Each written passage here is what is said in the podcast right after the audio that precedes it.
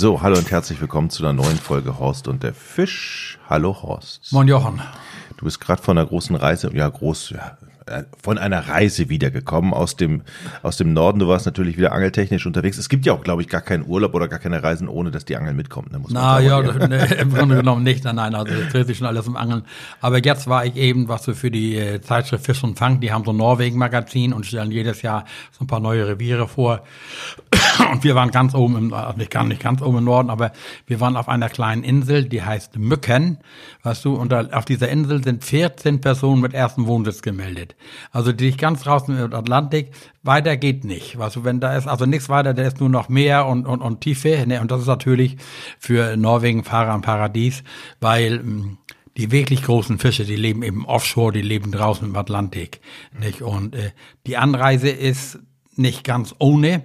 Also äh, wir sind geflogen, also wir sind von, von Hamburg nach München geflogen, von München nach Oslo und da fängt das Chaos schon immer an, was du, wenn du nach Norwegen fährst, weißt du nie, wird das Gepäck durchgecheckt oder nicht. Also alle, die nach Norwegen fliegen, müssen sich vorher informieren.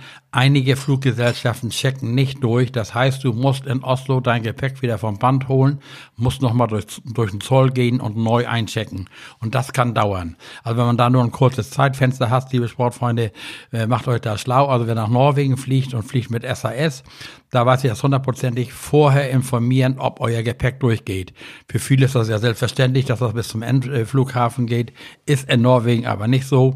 Du stehst unter am Band und wartest sehnsuchtsvoll auf dein Gepäck kommt, dann musst du das durch den Zoll schleppen, dann beim Fahrstuhl hochfahren und oben wieder neu einchecken.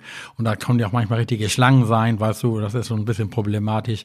Aber das haben wir alles gemeistert. Also wir sind dann von, von, von Hamburg nach München, von München nach Oslo und von Oslo nach Bodø geflogen. Eine Frage noch zum Flug. Kann ich eigentlich alles mitnehmen oder habe ich eine bestimmte Grenze, was geht und was ich mir vor Ort vielleicht besorgen muss? Also wenn wir, möglich? also wir fliegen ja in der Regel mit einem Reiseveranstalter und dann ist alles geregelt, dann hast du zweimal 23 Kilo Freigepäck und acht Kilo Handgepäck, nicht? Und dann, äh, weißt du, das ist eben das Problem. Manche haben natürlich äh, Routen, die sich nicht teilen können. Ich selber habe alles so Reiserouten, die in meinen Koffer oder in meine Reisetasche passen. Genügen auch vollkommen.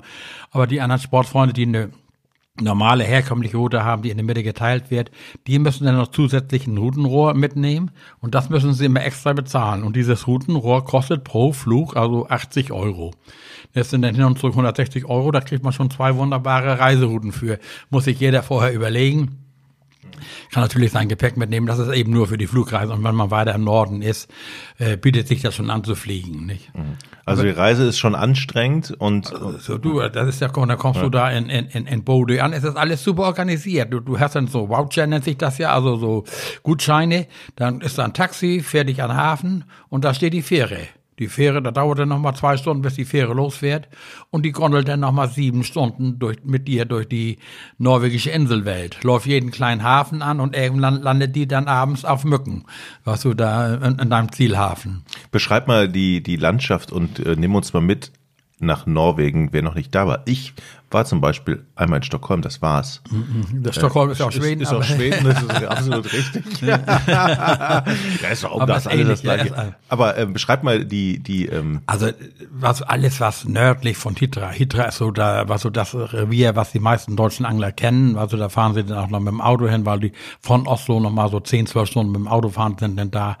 Du hast nachher da nur noch nackte Felsen. Also nicht, also der, der, der, diese, diese grauen Felsen so mit Moos bewachsen, du siehst kaum Baum und Strauch, nicht? Und äh, das sind alles kleine Einlände und viele sind auch unbewohnt, nicht? Aber die Landschaft ist schon atemberaubend, nicht? Das, also ich sage immer, das ist eben das, was die Angler wissen müssen. Norwegen ist unter Wasser genauso wie an Land, nicht? Also du hast mal eine kleine Berggruppe, die hast du 30 Meter Wassertiefe, zehn Minuten später hast du schon 300 Meter Wassertiefe, so steile Hänge sind da, nicht? Und dann äh, äh, gerade was du, du fragst dich denn, was verschlägt die Menschen auf so ein kleines Eiland. Die werden natürlich jetzt vom dänischen Staat äh, unterstützt, denn die wollen natürlich diese Land, Landflucht verhindern. Du und diese 14 Einwohner, das ist ja eine Gemeinschaft da. Du glaubst das nicht. Die halten ja so zusammen. Am 17. Mai, wenn ich recht erinnere, ist ein norwegischer Nationalfeiertag.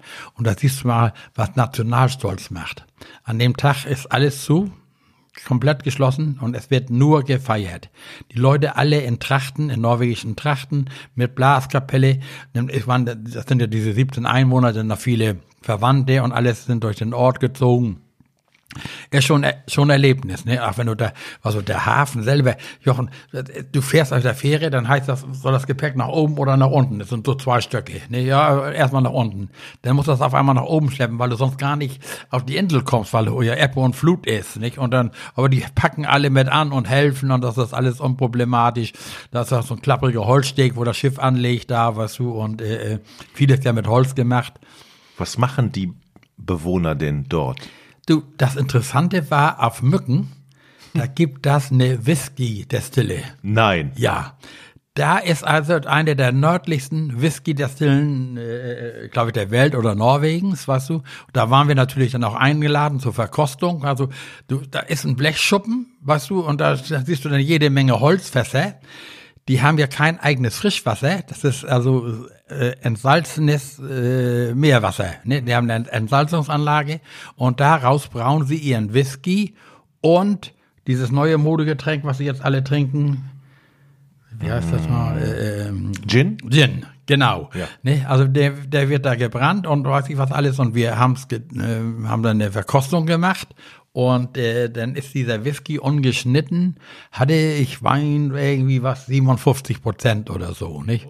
Und da kommt ein kleiner Spritzer Wasser drin und dann trinkst du den. Ich bin nur kein Whisky-Kenner, nicht? Und lobst das dann und äh, das ist ja spannend. Und dann weißt du, und dann hat, ist das ja so, der, unser Gastgeber da vor Ort, also ein wirklich äh, herzensguter Mensch, der hatte uns dann eingeladen zur Verkostung seines Whiskyfasses.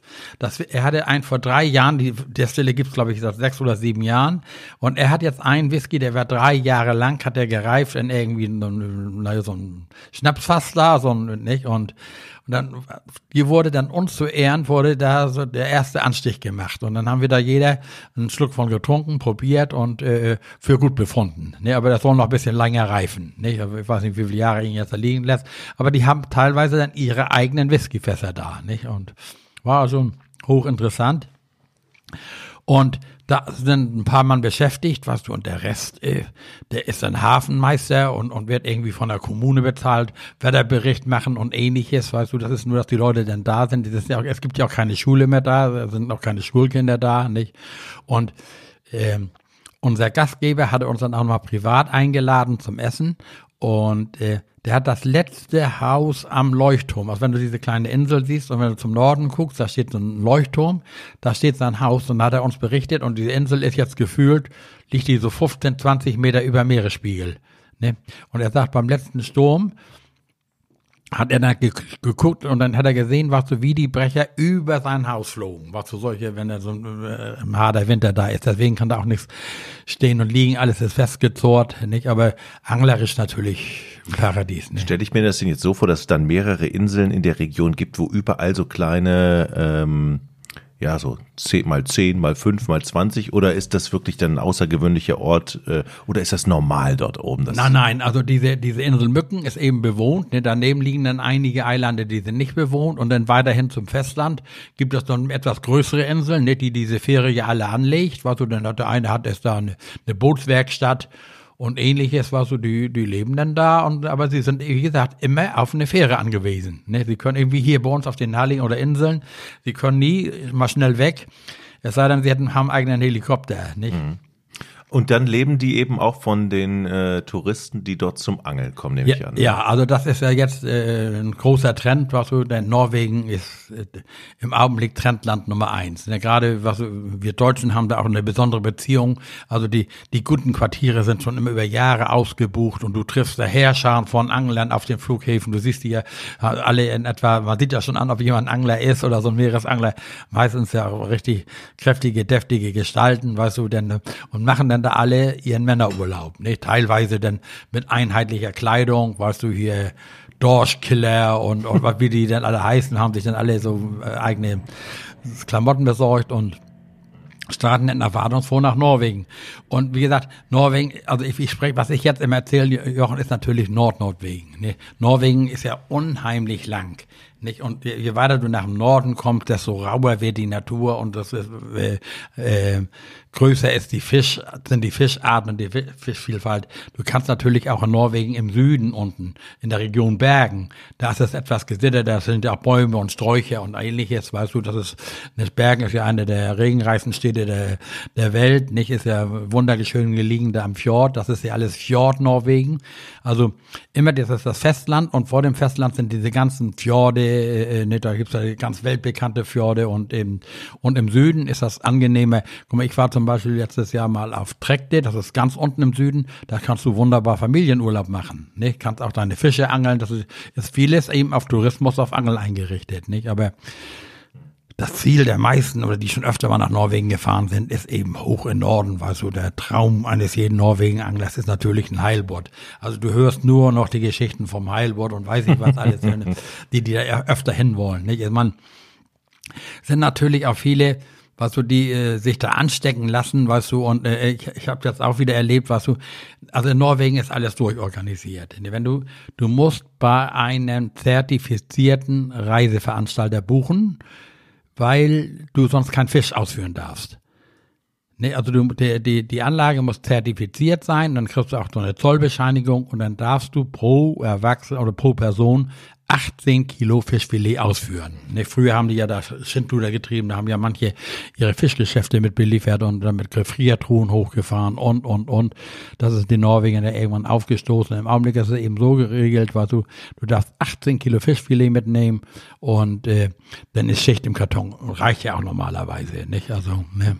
Kommen viele Amateure hin oder sind es alles Profis? Nein, das ist eben die, die Krux, nicht?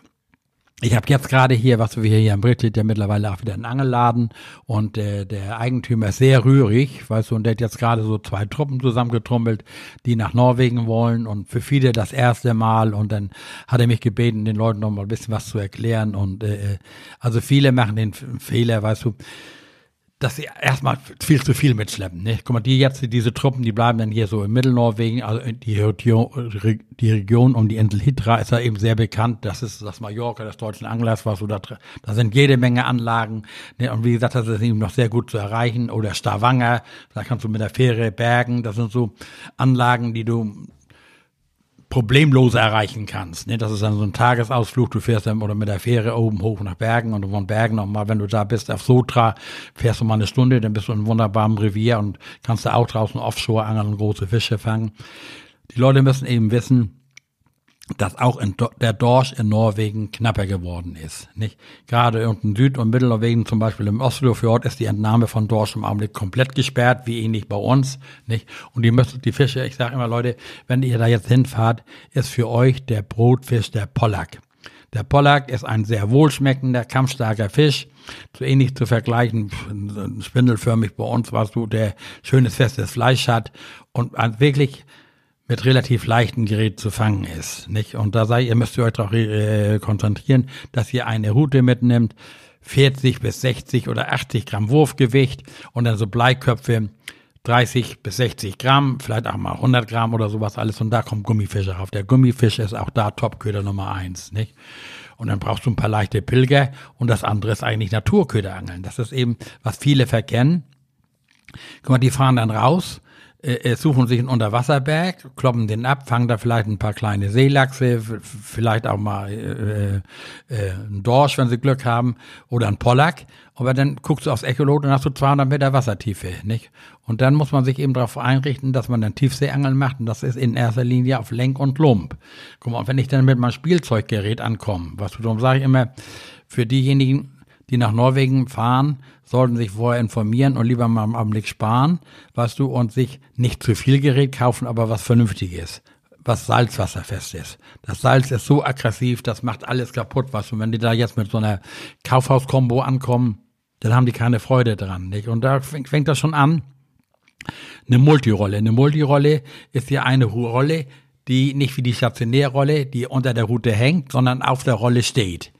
Die Route steht auf der Rolle, die gibt es sowie äh, als Links- und als Rechtshandmodell. Also du kannst sie mit der linken Hand kurbeln oder der rechten Hand. Das ist, welche Vorliebe man hat.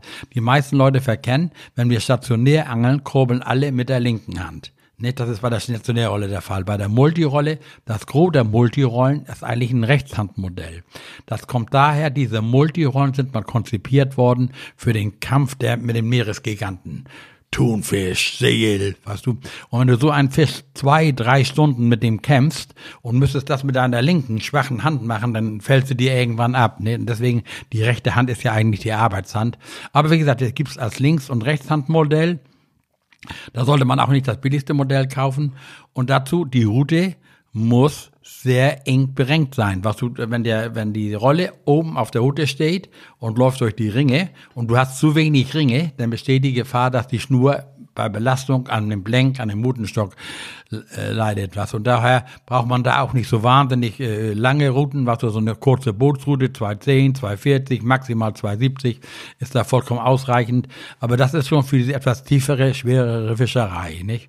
Und sonst so unser normales Ostseegeschirr, mal ein Pilger mit 100, 200 Gramm, eine Pilkute und dann eben die Gummifische und die Pollacks und um Gottes Willen, was so die Leute schleppen ja dann diese ganzen, wir sagen immer Tannenbäume, so Paternoster mit fünf anbestellen und sowas alles. Die sind wunderbar, wenn du mal Makrelen, Heringe angeln willst, nicht? Aber wenn du jetzt so, so, so ein Fünfer Vorfach runterlässt mit einem Pilger und hast das Glück, dass die da auf einmal sechs Seelachse reinhauen, die ja, ne, die zerfleddern die das Geschirr, ne? Also da ist manchmal weniger mehr, ne? Es kommt immer auf die Angelart an. Und das Gerät muss eben so zusammengestellt sein, dass du den Fisch, den du fangen möchtest, auch rauskriegst. Ne? Ich könnte dir mal vorstellen, dass es natürlich völlig ungewöhnlich für einige äh, ist, die dort noch nie geangelt haben, erstmal einen so großen Fisch zu landen und an der Angel zu haben, weil das hat man ja dann auch nicht oft. Ne? Das Na. ist ja, wenn es das erste Mal ist, dann muss man ja erst einmal damit klarkommen. Ja, ja, ne, also wie gesagt, ich, man sollte natürlich schon Grundvoraussetzung, Angeln musst du schon beherrschen und eine Hut und Rolle zusammenstellen, nicht? Und wenn, ich sage immer, wenn das harmoniert. Rute, Rolle und Schnur. Und an der Rolle ist ja immer eine Bremse. Und was, wenn der Fisch jetzt sehr agil und stabil ist, lass ihn doch nur ziehen. Ne, das ist doch die Musik in unseren Ohren, wenn die Knarre singt. Nicht? Deswegen muss man das schön abstellen. Man soll natürlich, was ich sage immer, ihr braucht ja nicht mit Kanonen auf Spatzen schießen. Also es gibt ja, wir angeln ja in der Regel jetzt alle mit diesen monophilen, äh, mit diesen geflochtenen Schnüren, also die haben ja kaum Dehnung.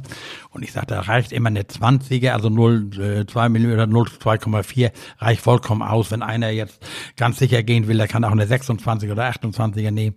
Braucht man nicht. Man nimmt ja diese dünneren Schnüre Schnüre um diesen Schnurbogen vom Wasserdruck. Nicht? Also wir haben ja früher mit, mit dieser monophilen Schnur, da haben wir eine 50er gefischt, da hast du immer irgendwas, du da so einen Gummibandeffekt gehabt, da wusstest du gar nicht, ob du unten anschlagen solltest oder nicht. Und Nein, nein, und du, du musst ja jederzeit darauf äh, gerichtet sein, es kann dir immer was Ungewöhnliches beißen. Wo ich jetzt oben war auf Mücken, da hatten wir Seelachse, also du, du glaubst das nicht, also Seelachse von über Meter und das sind wahre Kampfmaschinen. Nicht? Und die haben teilweise in fünf Meter Wassertiefe gebissen. Also du hast deinen Gummifischen mal so rausgeworfen, runtergelassen, angefangen zu leiern, braucht es nie bis zum Grund. Und das ist der Kardinalfehler, den die meisten Angler, die Neuankömmlinge, die denken mal, die fischen hier auf der Ostsee, auf Dorsch. Ich muss immer Grundkontakt suchen. Das ist in Norwegen grundverkehrt. Zwar grundnah fischen, also den, den Köder schnell mal zum Grund lassen, aber dann gleich hochdrehen. Teilweise 15 Meter über den Grund. Und wenn man gespielt auf große Räuber, gerade Seelachse und äh, auf ein Heilboot oder ähnliches angeln will, dann muss man die Wassersäule durcharbeiten. Ne, das heißt, wir leiern einfach den Köder mal hoch, lass mal wieder fallen, einfach diese ganze Wassersäule bis nach oben hoch durchdrehen. Guck mal, jetzt, ich habe da ein Heilboot gefangen, da haben wir über 40 Meter oder 40 Meter Wassertiefe geangelt und bei 20 Meter in etwa stieg dieser Heilboot dann ein. Ne? Und wenn du ein bisschen Erfahrung hast, was du also so ein Heilboot bist, der ist mit nichts zu vergleichen. Ne? Da steht erstmal die Route, die ganze Montage und dann geht das Ganze erstmal rückwärts. Ne? Dann fängt die Bremse an zu laufen und dann weißt du gleich, aha, das konnte so ein Kamerad sein, von dem der eben alle Norwegen-Angler träumen. Ne? Aber unabhängig davon, guck mal, die ganzen Norwegen-Fahrer, die hier unten nach Süd- und Mittelnorwegen fahren und sowas alles. Darum sage ich immer wieder, Leute, da ist der Brotfisch, dieser Pollack. Guck mal, ich habe beim letzten Mal, habe ich nur Pollackfilet aus Norwegen mitgenommen, weil das eben auch ein schönes, wohlflecken, äh, wohlschmeckendes Fleisch ist.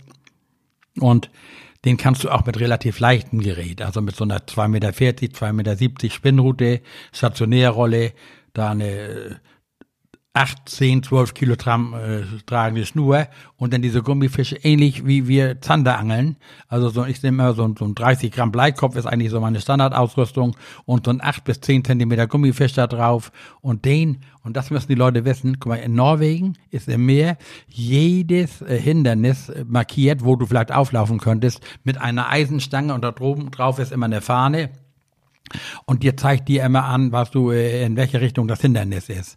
Und wenn du auf diesen, unter den Wasserbergen diese Kelbwälder siehst, also diese Tabakblätter, wenn die da im Wasser schweben oder sowas alles, da wohnen eigentlich die Pollacks oder wo man Steilkanten hat. Und da kann man eben mit dem Gummifisch wunderbar reinwerfen, richtig da, wo das Wasser sich bricht, weil wo die Gischt ist, da wirst du rein und machst gleich den Bügel zu und fängst an zu drehen. Weil du hast ja erstmal noch den Schnurbogen, weißt du, dann hast du, dass du Kontakt zu deinem Köder kriegst und dass du erstmal aus der Gefahrenzone kommst, wo du einen Hänger kriegst. Und das Schöne ist, was du, wenn du jetzt mit deinem Gummifisch, mit einem Einzelhaken in so einem Tabakblatt, sag ich mal, so einem Kelb, da hängen bleibst, das kriegst du meistens gelöst und durchgezogen. Und wenn du da dann durch bist, nochmal den Bügel aufmachen, nochmal fallen lassen, anziehen und dann knacken du diese Pollacks, die sind wie, wie bissige Hunde Du, du denkst schon, du hast einen Köder gleich am Boot und wirst die Route hochheben, dann springt der hinterher. Ne, der verfolgt, attackiert, weißt du, und das ist eben, das bringt schon Spaß. Und das ist eben, dass man auch bei schlechtem Wetter mal machen kann, was du brauchst nicht offshore, du bleibst dann eben in Landnähe, suchst dir Untiefen, suchst dir Scharkanten, die du dann abwirfst, kannst du auch dem Pilger machen. Bloß dem Pilger ist immer die Gefahr mit dem Drilling, dass du mal einen Hänger hast und dann freut sich der Händler. Also würde ich ja immer den Gummifisch empfehlen, nicht? Der Pilger, ist wunderbar einzusetzen, wenn man später so ein bisschen Erfahrung hat und sein Echolot lesen kann. Das ist auch wieder das, was du, guck mal, die Leute buchen hier irgendwo in Deutschland, sagen wir, ein Privatquartier. Dann steht da 100 Meter zum Wasser, ne? Das ist aber 100 Meter Luftlinie. Da wohnst du irgendwo in so einer Hütte, was und musst nachher dein ganzes Gepäck da runterschlaufen. Und deswegen, was du, musst du schon wissen, ist das ein vernünftiges Boot? Hat das ein Echolot? Hat das Echolot einen Plotter? Das ist schon ganz wichtig, nicht? Und äh, das haben die fast alle, nicht? Und dann äh, und mit diesem Echolot und dann müssen die Leute sich vertraut machen mit der Seekarte. Ne, von dem Revier. Da gibt's alles, da sind Tiefenlinien drin, alles war so, da sind ja auch Bojen. Äh, und die Campbetreiber sagen dann auch, Mensch, da und da ist gut und das und das ist gut und sowas alles. Das erste ist natürlich Wetterbericht. Ne? Der Wetterbericht ist in Norwegen picobello, muss man sich darauf verlassen und äh, kann man sich auch darauf verlassen und sobald da irgendwie was ist, dann lieber den Hebel nach vorne und zurück. Also das ist äh, äh nicht ganz ohne. Da äh, kann auch schnell man sich eine See aufbauen und äh, manchmal kommt man einfach nicht raus. Ne? Deswegen habe ich auch mal ein Kartenspiel mit und ein gutes Buch. Ne? Also wir, wir haben die ersten beiden Tage haben wir auch äh, äh, nur beschränkt angeln können. Ne? Wir mussten in der Landnähe bleiben, weil einfach die See zu rau war. Ne? Mhm. Aber Wetterbericht, Seekarte studieren ist das Boot vernünftig, hat das ein Echolot, hat das ein Plotter, dann findest du auch wieder zurück. Und dann mit dem Echolot diese Unterwasserberge suchen. Und das Echolot zeigt dir ja auch an, ob auf diesem Unterwasserberg, und grundsätzlich ist das so, dass jedes Hindernis im Meer Fisch bringt. Und wenn an diesem Unterwasserberg was so kleine Seelachse oder sowas sind, siehst du dann das Futterfisch. Denn da kannst du dann schon mal angeln, das ist richtig. Und wenn dann diese Seelachse, was so diese Schwärme so ein bisschen auseinandergehauen sind und du siehst so halbrund sicheln, das sind, das sind die großen Seelachse, die Räuber. Also ihr müsst euch das so vorstellen, die Schwärme suchen Schutz am Unterwasserberg und die großen Räuber wissen, da können sie sich ihre Mahlzeit holen. Und dann kann man mal einen Pilger, die sogenannte Speedpilgen, wirft einen Pilger runter, äh, lässt ihn ablaufen, bis du meinst, er ist tief genug, Bügel auf und dann fängst du schnell an zu drehen, machst wieder einen Drillstopp, drehst drauf und dann knacken die da die Seelachse rein. Und diese Seelachse, was du, die verausgaben sich komplett. Wenn du die aus großer Tiefe fängst, musst du die entnehmen, die überleben das nicht. Wir hatten jetzt das Glück, was du, dass unsere sehr flach gebissen haben und wir hatten dann so, so viel Seelachse, die konntest du nicht mehr sinnvoll verwerten, die kannst du dann zurücksetzen. Ne? Und wie gesagt, den Fehler, den immer viele machen, habe ich jetzt auch neulich bei Bernd gesehen, die kaufen alles Mögliche. Ich sage immer, was so der, so ein Angelladen ist so ein Spielzeugladen für Männer, weißt du, alles, was bunt ist und schimmert und weiß ich was alles, muss nochmal mit und muss das nochmal mit und das nochmal mit. Also auf das Wesentliche konzentrieren, dann funktioniert das schon. Was ist denn der wichtigste Moment, wenn der Fisch gebissen hat? Also, wo würdest du sagen, da muss man dann besonders drauf achten, sonst ist er nämlich weg? Ja, also, also du machst ja reflexartig. Ne? Jetzt, meistens hast du ja dann deinen Köder unter Kontrolle. Entweder du leierst hoch oder du machst Pilgbewegung und in dem Augenblick, wo der Biss kommt, musst du immer quittieren. Ne, also das heißt anschlagen. Einmal kräftig die Rute nach oben äh, ziehen, denn wenn er nicht sitzt, verlierst du ihn spätestens im Drill. Nicht? Und wenn dann der Haken gut gegriffen hat, was du, dann sehen, ob die Bremse vernünftig ist, nach Möglichkeit die Bremse vorher einstellen, das immer kontrollieren, dass der Fisch noch Schnur ziehen kann, bevor er irgendwas bricht. Und dann drillen, das schreibt dir der Fisch schon vor, was du machen musst. Ne? Du musst dann eben pumpen, heißt das. Du gehst dann mit der Route nach unten bis an, auf, an die Wasseroberfläche, ne, kurbelst die lose Schnur durch und ziehst dann nach oben, ne, und, äh, äh, und da kannst du nur die Route hochziehen und in dem Augenblick, wo du wieder senkst, hast du ja lose in der Schnur und die musst du dann einholen, ne. Und irgendwann hilft der Fisch dann mit, aber wenn, wenn, was, wenn, es gibt ja einige, so wie die Seelachse und die drehen die an der Wasseroberfläche nochmal durch und wer einen hat, wenn er ihn das erste Mal sieht, hat er ihn lange noch nicht, ne. Da wird, also Leute, für die die wenig Erfahrung haben und das große Glück haben, ein Heilboot an die Route zu kriegen, das merkt man ja sofort.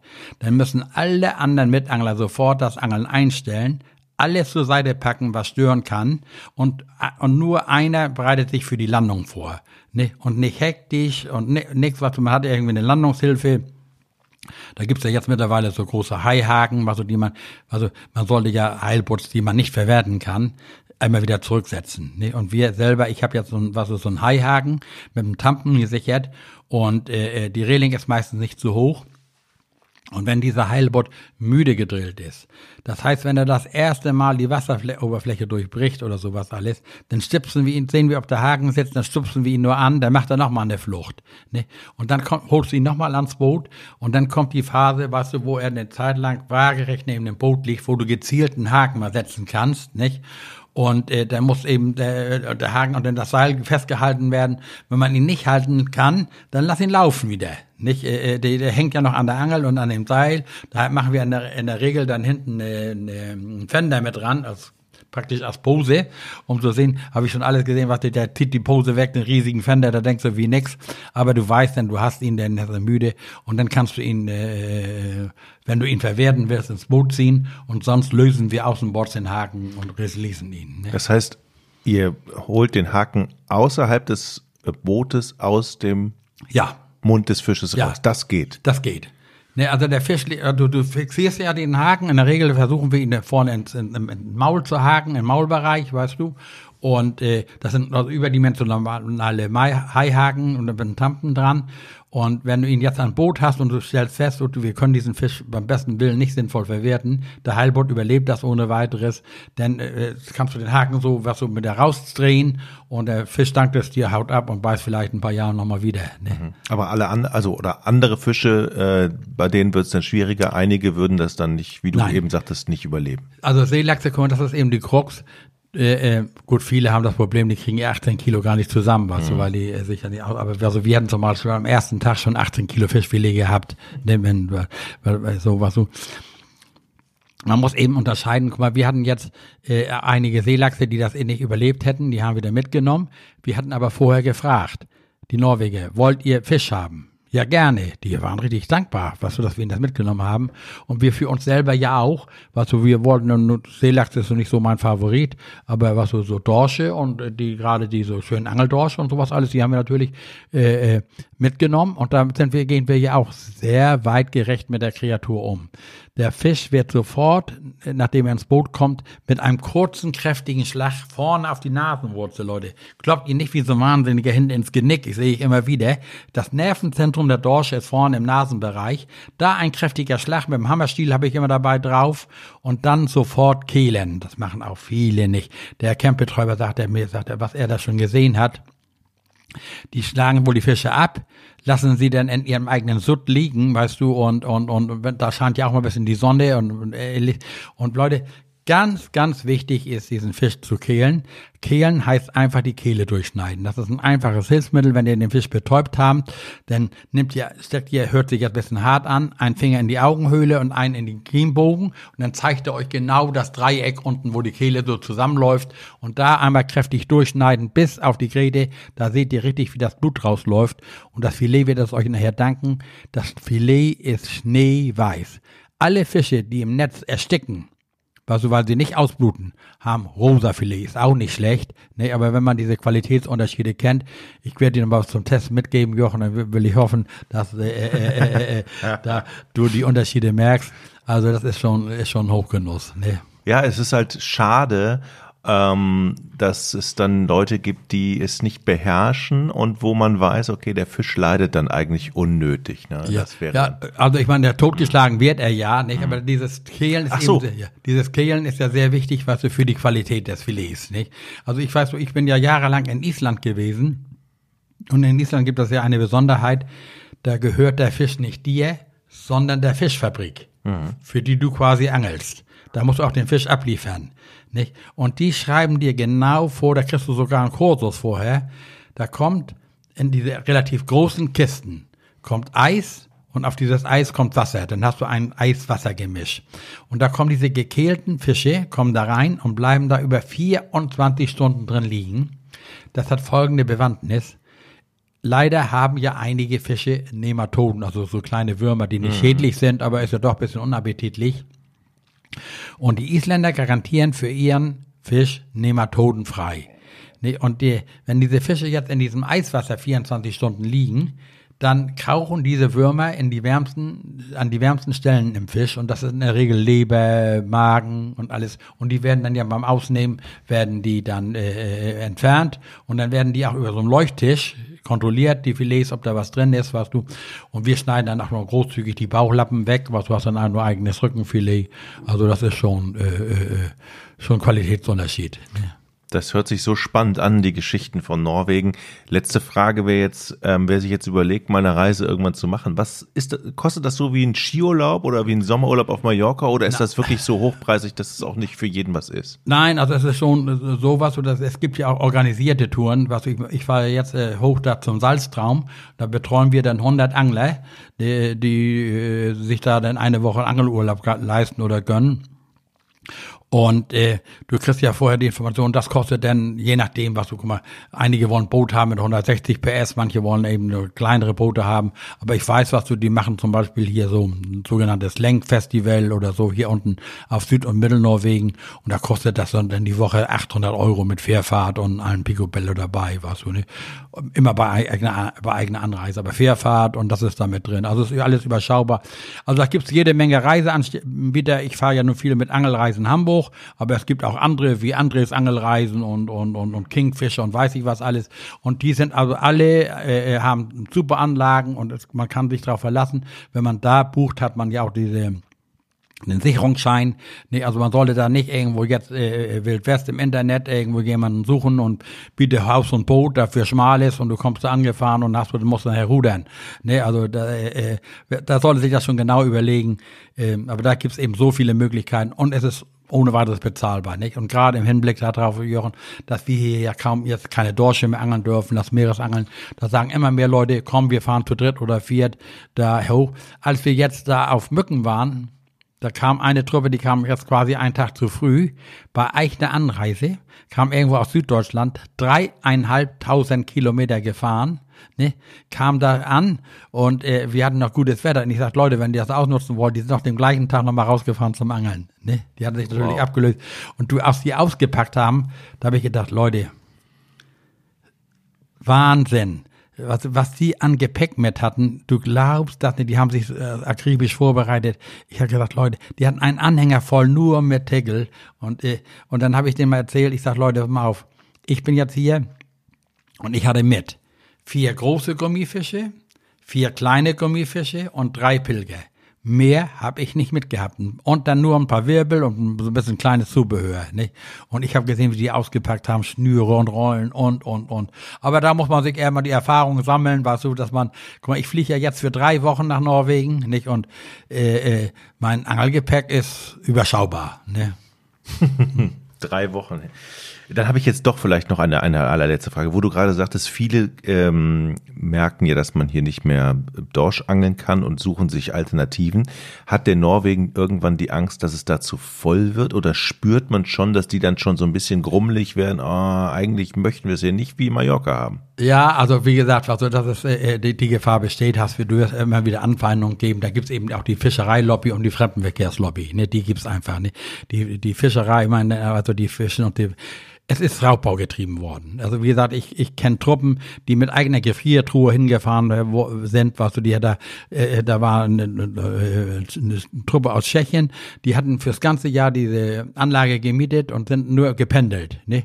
Eine Truppe hin, die andere nach Hause was und hatten einen großen Gefrieranhänger mit, um da äh, Fisch zu fangen. Nicht? Das ist ja jetzt vorbei. Was du das, da hat es immer äh, Streit gegeben. Da gab es mal 20 Kilo, dann gab es einen Trophäenfisch. Ne, also die, die Gesetze waren da immer, die Norweger haben natürlich den Vorteil, die brauchen nicht wie bei uns stundenlang debattieren, die entscheiden und das kann von heute auf morgen sich schon wieder ändern. Nicht? Aber im Augenblick haben sie sich eben durchgerungen und das ist die zurzeit geltende Regel. 18 Kilo pro Lee pro Person. Also wenn du mit deiner Frau und Tochter hinfährst, dann könntet ihr 54 Kilo Fischfilet mit zurücknehmen. Da ist ja die ganze Truhe voll. Ja. Das reicht ja für ein Jahr. Genau, ne, aber was so viele, äh, aber du siehst ja, Jochen, ich selbst habe ja jetzt meine acht, also ich muss jetzt. Äh, du willst mir jetzt nicht sagen, dass deine Tiefkühltruhe leer ist schon. Na, nein, aber ich habe, äh, ich habe jetzt von bei dieser Tour das zweite Mal in meinen 30 Jahren Norwegen-Erfahrung, dass ich von Norwegen Fisch mit zurückgenommen habe. Kannst mal sehen, wie tief ich gesunken bin. Ich habe sonst immer keinen Fisch aus Norwegen mitgenommen, also es war, ganz was Spezielles. Ich hatte auch keine Lust mit dieser Schlepperei und Filetierei immer. Aber ich habe kein, kein Dorsch und nichts mehr in der Truhe gehabt. Und ich habe jetzt eben meine 18 Kilo ausgekostet und habe die zum zweiten Mal in meinem Leben mitgenommen. Und gerade eben mit meinem Freund Heidi sich schon eine Portion abgeholt. Und, und also ich habe auf einmal so viele Freunde, die so auch gerne Fisch essen, weißt du. Das ist, da brauche ich mir keine Gedanken machen. ja, ich glaube, ich habe auch eine SMS geschrieben, bring mir was was mit. Peinlich. Horst, vielen, vielen Dank für die tolle Geschichte und viel Spaß. Drei Wochen in Norwegen. Mhm. Und ähm, du bist ja nicht so ein Whisky-Trinker, sagst du, ne? Nein. Fang an damit. naja, ich, du, ich habe gute Freunde. Ich habe jetzt gerade wieder, äh, also ich, ich habe jetzt so eine Benefizveranstaltung gemacht, habe ich eine schöne Flasche rumgekriegt. Also, also ohne Alkohol geht's natürlich auch nicht. Ne? Danke, Horst.